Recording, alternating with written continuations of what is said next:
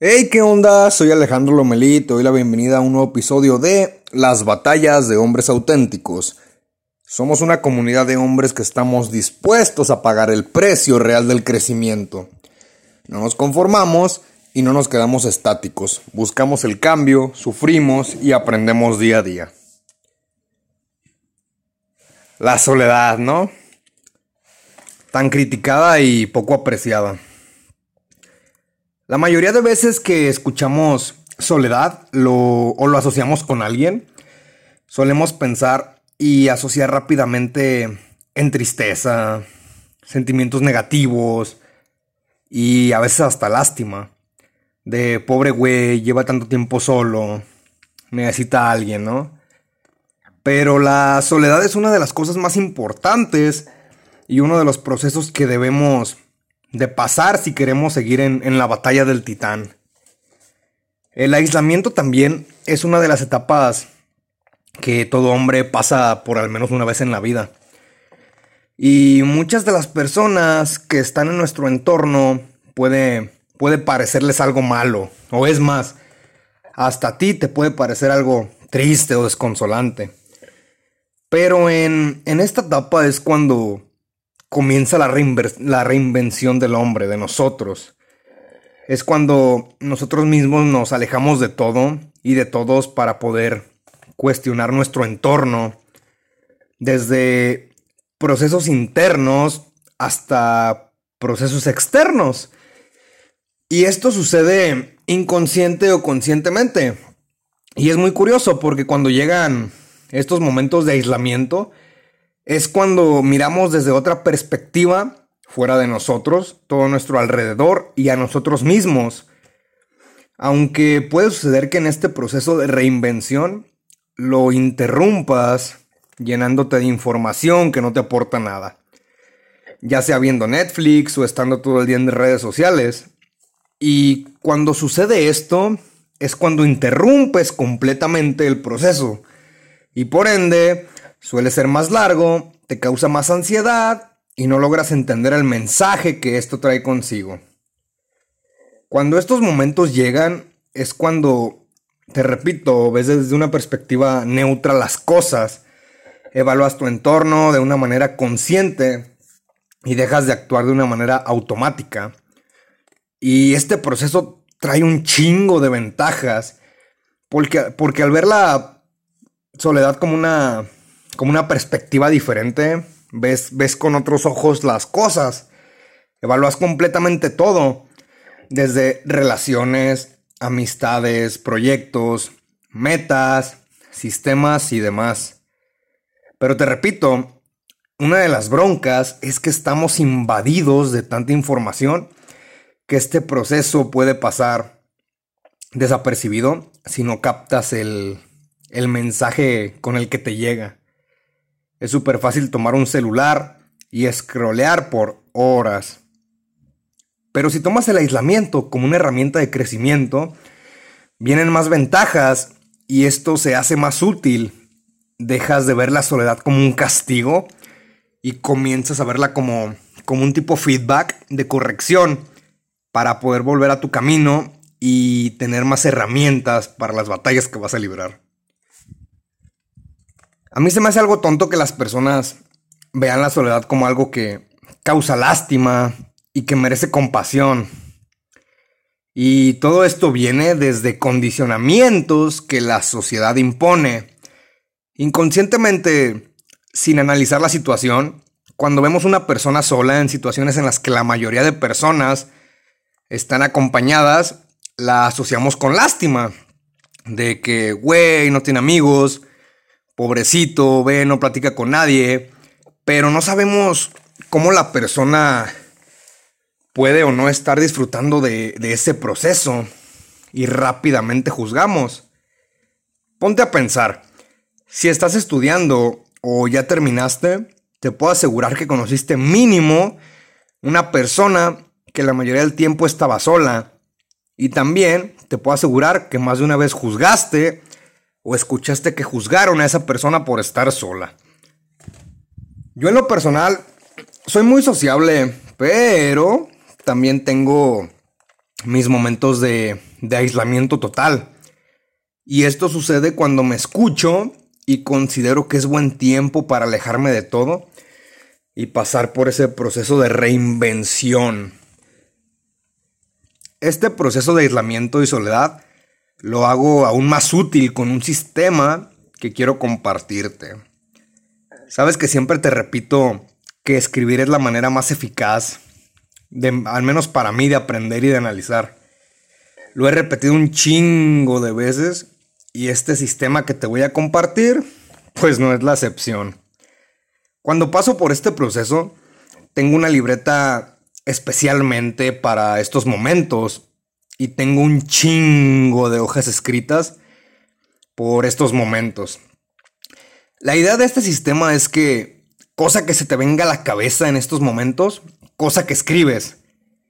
Y no solo estás escribiendo por escribir, sino que al estar analizando tu entorno y tu vida de una manera consciente, las ideas que llegan a tu cabeza son ideas que tienen esta perspectiva, una perspectiva de análisis, ya no tanto estar en automático. Ahora sí, no estás escribiendo por escribir. Tim Ferris, una persona que admiro demasiado, menciona en un libro sobre la importancia de tener anotaciones sobre las cosas que crean más impacto en tu vida, ya sea negativa o positivamente. Él menciona que tiene cuadernos con escritos de cada año y esto le ayuda a tener una gran herramienta. Y esta herramienta es tener todos tus sistemas y procesos por los que has pasado para utilizarlos como una guía para situaciones del futuro. Y es muy interesante ya que yo opino que el ser humano suele olvidar demasiado rápido las cosas. Y la única forma de no olvidarlas y aprender es la repetición. Y con este sistema de anotar todo, pues la repetición es mental, ¿no? Te voy a mencionar un ejemplo de cómo este sistema puede servirte como una guía. Y este ejemplo también lo menciona Tim Ferris. Ahí te va.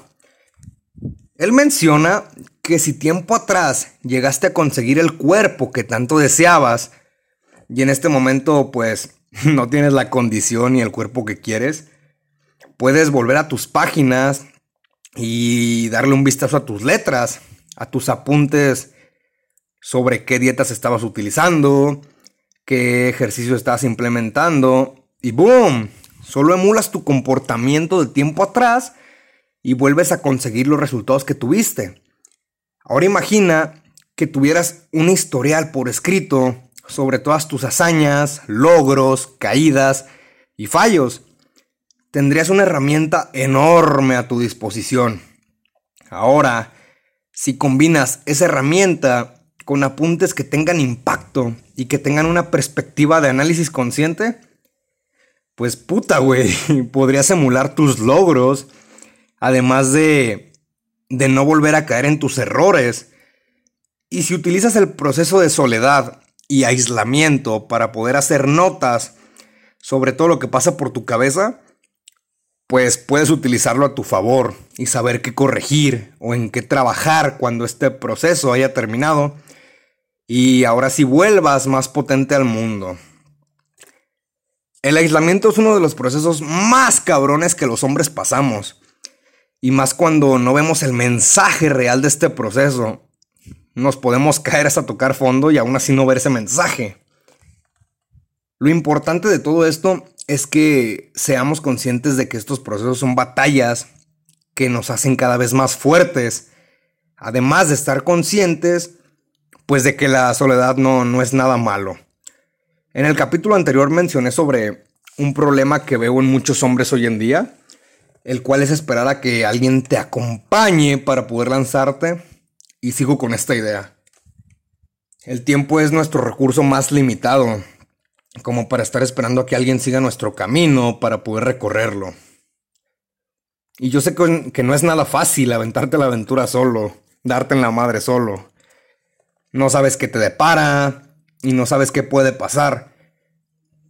Pero cuando estas situaciones lleguen, es cuando de verdad vas a sacar tu verdadero valor para actuar. Y ya sea que fracases o que ganes, es crecimiento. Y aún así es más admirable porque lo pasaste solo. Yo admiro demasiado a los hombres que tienen el valor de hacer las cosas solos. Ya sea algo positivo o negativo. Pues en realidad no admiro sus acciones, sino el valor que tienen para actuar solos. Y sobre todo la confianza en sus herramientas para poder lanzarse. Y yo noto que muchos hombres están en la espera de actuar siempre y cuando venga alguien con ellos y esto lo puedes notar en muchas situaciones. Simplemente, en la mayoría de casos, un hombre es más fácil que actúe y ataque siempre y cuando tenga a otros hombres a su lado como respaldo, ¿no? Solos, pues sinceramente es muy difícil que actúen. Podemos ver este ejemplo cuando existen pues los famosos bullies, ¿no? Las personas que molestan, las personas que, que lastiman. Y esas personas dependen demasiado de otros hombres o personas, ya sea, ya sea en aprobación o en respaldo para actuar. Pero cuando están solos, difícilmente son como cuando están con personas a su lado.